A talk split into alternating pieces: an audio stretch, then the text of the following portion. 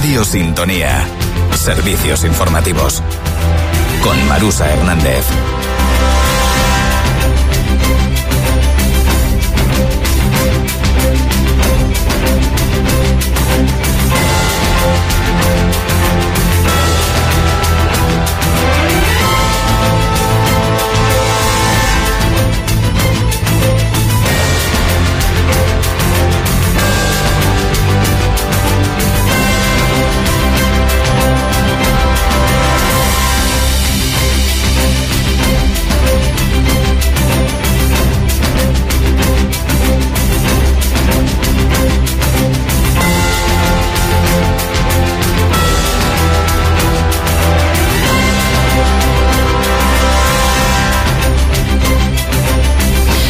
Muy buenas tardes, les acompañamos a partir de estos momentos aquí en la radio con nuestro habitual resumen informativo. Son datos que pueden ustedes ampliar en nuestras redes sociales y en el digital de este medio de comunicación en radiosintonía.com. Abrimos hoy con declaraciones del presidente del gobierno de Canarias, Fernando Clavijo, en relación a la situación de las eh, contrataciones de mascarillas. Saben ustedes que en las últimas horas ha sido detenido un asesor del que fuera ministro del actual del, del gobierno de Pedro Sánchez de la anterior eh, legislatura y en este caso se sabe que eh, bueno pues se había contratado también con el anterior gobierno de Canarias la venta de mascarillas. Decía el presidente del gobierno canario lo siguiente. Las instrucciones que he dado en el día de ayer, cuando nos enteramos por los medios de comunicación, es eh, recabar la información, por si en cualquier momento tenemos que ponerla a disposición judicial, máxima colaboración máximo respeto también, como siempre hemos hecho en materia de presunción de inocencia, y lo que las instrucciones que he dado es, oiga, esta empresa con este CIF, eh, recábese no solo en el Servicio Canario de Salud, sino en todos los departamentos del Gobierno de Canarias, la información para, para ver qué tipo de relaciones ha tenido con, con el Gobierno de Canarias en, el pasado y, por supuesto, recabar la información y en cuanto eso no sea requerida, pues aportarla. Al respecto, también se ha pronunciado en la mañana de hoy, en este caso mascarilla, la secretaria de organización del Partido Socialista de Canarias y presidenta del Grupo Parlamentario Socialista, Anira Fierro.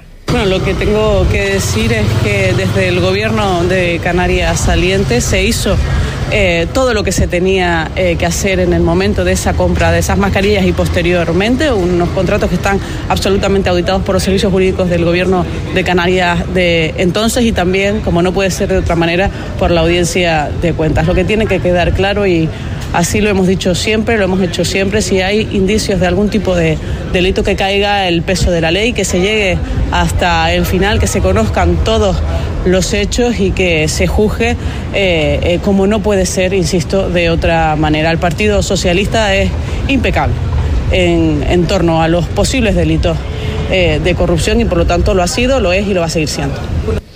Seguimos ahora en el ámbito sanitario y lo hacemos con unas declaraciones que ha efectuado esta mañana en Radio Sintonía el director del área de salud de la isla, Tomás Pérez, quien, entre otros asuntos, se refería a las listas de espera. En este sentido, con respecto a Fuerteventura, aseguraba el director del área de salud que se ha bajado los días que los pacientes esperan para ser intervenidos en cuanto al número de pacientes que esperaban en lista de espera y, a la duración media de espera de los pacientes.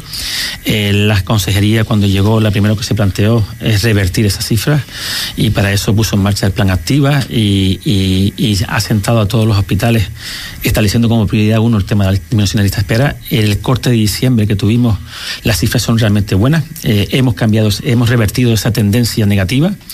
A nivel de la comunidad, pues estamos hablando de que hemos pasado de un crecimiento de, en junio de la lista de espera del 10,5% del y en este, en, este último corte de diciembre hemos bajado en un 7%. Eso es una mejoría eh, bastante. Y en cuanto al tiempo de medio de espera a nivel de la comunidad también. Eh, Fuerteventura hemos tenido un comportamiento mejor que el resto de las islas en cuanto a lista de espera. Hemos bajado nuestra lista de espera de pacientes en un 28% y el tiempo medio de nuestros pacientes que esperan para ser operados ha bajado de 80 de 86 días, de 80 días a 56. Y seguimos eh, ahora en el sector eh, primario porque el presidente de Canarias, Fernando Clavijo, como ya les hemos informado, respalda la mayoría de las reclamaciones de los agricultores y ganaderos del archipiélago y se compromete a defenderles ante el Gobierno central y la Comisión Europea. Así lo trasladaba a los representantes del sector primario tras recibirlo al inicio de su marcha por la capital Gran Canaria ayer para protestar por las condiciones en las que desarrollan su actividad. El presidente Clavijo estuvo acompañado por el consejero de Agricultura, Ganadería, Pesca y Soberanía Alimentaria, Narváez Quintero, a quien escuchamos. Hemos recibido a las diferentes organizaciones profesionales de Canarias que nos han eh, entregado un documento de reivindicaciones del sector. Es evidente que el documento tiene varias partes. Una parte, la más importante de lo que se está reivindicando, corresponde en este caso al Gobierno de España y eh, a Europa como saben ustedes, en eso hemos apoyado, ya hemos pedido la reunión con el ministro, que la hemos tenido la semana pasada, y también con el comisario. En estas dos reivindicaciones más fuertes son, la primera, el principio que se cumpla de la cláusula de espejo o el principio de reciprocidad. Es simplemente y llanamente competir en igualdad de condiciones y exigir a todos los productos que vienen de terceros países que cumplan las exigencias y normativas que le exigen a los productores canarios. Los productores canarios tienen unas exigencias que ha hecho que su coste de producción se eleve en los últimos años, en los últimos 15 años, más de un 35% ese coste de producción. Y claro, y están viendo cómo Europa negocia y firma acuerdos con terceros países que entran productos que compiten deslealmente con las producciones canarias. Intervenía también tras esta reunión el representante del sector ante los medios de comunicación, el presidente de COAC, Rafael Hernández, quien eh, consideraba positiva el encuentro mantenido con el presidente y el consejero de, Agricultura, ya que da respuesta, en su opinión, a las demandas del campo canario. Reconoce que las soluciones no llegarán en un día, pero considera que se abre una nueva etapa para el sector. Para este año está garantizado los 21 millones adicionales que pone el, Ministerio para el POSEI. Faltan otros tantos, otros unos 10 o 12, 13, que o los pondrá el Gobierno de Canarias o los pondrá eh, el Ministerio. La mesa de la sequía, donde está Gobierno, Cabildos, Ayuntamientos y organizaciones agrarias, en 15 días tendremos la primera reunión. Hay tres líneas, tres líneas de ayudas que se van a adelantar. Una, de la, mm, de la carne que se exporta. Dos, la línea de la hectárea de la papa. Y tres, la línea de la leche, de la que cobran los ganaderos. La leche esa en concreto se va a pagar en abril. La de la papa no lo sabemos, pero esperamos que sí. Eh, va a haber un convenio con las entidades financieras para poder anticipar la falta de liquidez que tiene el sector, las ayudas del POSEI. El PDR dentro de la, para favorecer la instalación de jóvenes agricultores, se garantiza que este año todos los jóvenes agricultores que se instalen se les va a financiar, que no va a haber eh, recorte para ellos.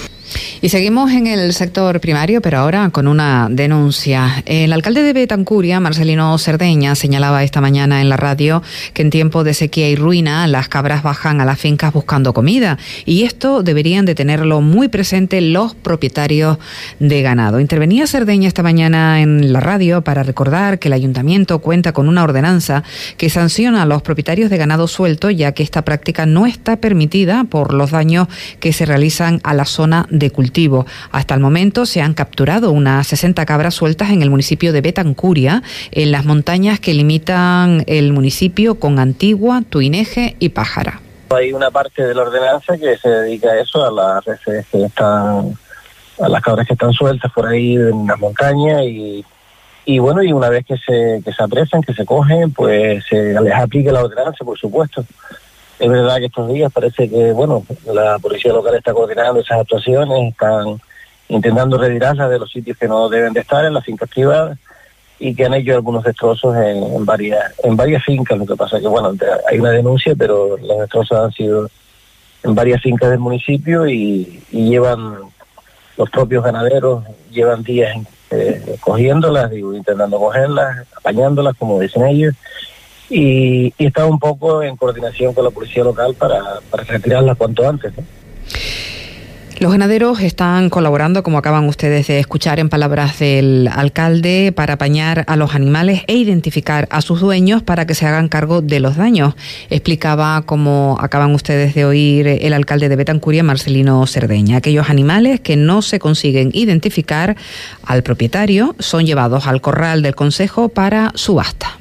Si hay una valoración, de denuncia, una valoración de daños y demás, las que las que están identificadas pues tendrá su dueño y luego hay otras que no están identificadas que, bueno que están incluso en el ayuntamiento en el corral de consejo tenemos algunas cerradas ahí que no que no se sabe de quién son y que bueno irán a la subasta ahora cuando se cumplan los días reglamentarios de, acuerdo con la ordenanza pues pues irán a la subasta pública y, se y subestarán esta recaudación si si hay daños ya digo si hay daños con valorados económicamente, con denuncia previa, pues eh, se correrá se correrá cargo con, cargo a esa, a esa recaudación de, ese tipo de, de subasta, ¿no? Y nuestro recorrido por la información más destacada nos lleva ahora hasta el programa de Ecocomedores de Canarias 2024. El archivo histórico de Fuerteventura acoge precisamente la primera sesión de las jornadas insulares de puertas abiertas del programa Ecocomedores de Canarias 2024 organizado por el Instituto Canario de Calidad Alimentaria. Estas jornadas se llevan a cabo en todas las islas con el objetivo de promover el desarrollo de la producción agraria ecológica, mejorar la calidad de la alimentación de la población y fomentar además la inclusión de productos ecológicos, frescos, locales y de temporada en el menú de las instituciones públicas a través de un plan referente a nivel estatal con una década ya de trayectoria en Canarias. Según nos ha explicado esta mañana Luis Arrae, que es el director eh, del instituto, en Fuerteventura funcionan actualmente cuatro ecocomedores con la colaboración del Cabildo de la isla para mejorar eh, todas las dificultades con el objetivo de que los 11 comedores escolares de gestión directa estén dentro del programa por lo menos en los próximos dos cursos. También vamos a pedir en este caso la colaboración de, los cabildos, en el caso de hoy el Cabildo Fuerteventura, para seguir eh, conjuntamente pues trabajando para mejorar todas las dificultades porque nuestra idea es que Fuerteventura eh, si no el próximo curso, pero por lo menos en, dos cursos, eh, los 11 comedores escolares de gestión directa estén en el programa de ecocomedores. Estamos trabajando conjuntamente con la Consejería de Educación, también con la de Sanidad, que tiene mucho que ver con el tema de la salud y la seguridad alimentaria, el tema de los, de los menús, pero sobre todo con educación, porque la competencia en comedores es de, de educación. Nosotros lo que hacemos en este caso, el ICA, es cuando un comedor escolar dice, oye, yo quiero sumarme al proyecto de ecocomedores, lo que tenemos que hacer desde el ICA es garantizarle eh, que hayan productos ecológicos, los que ellos piden.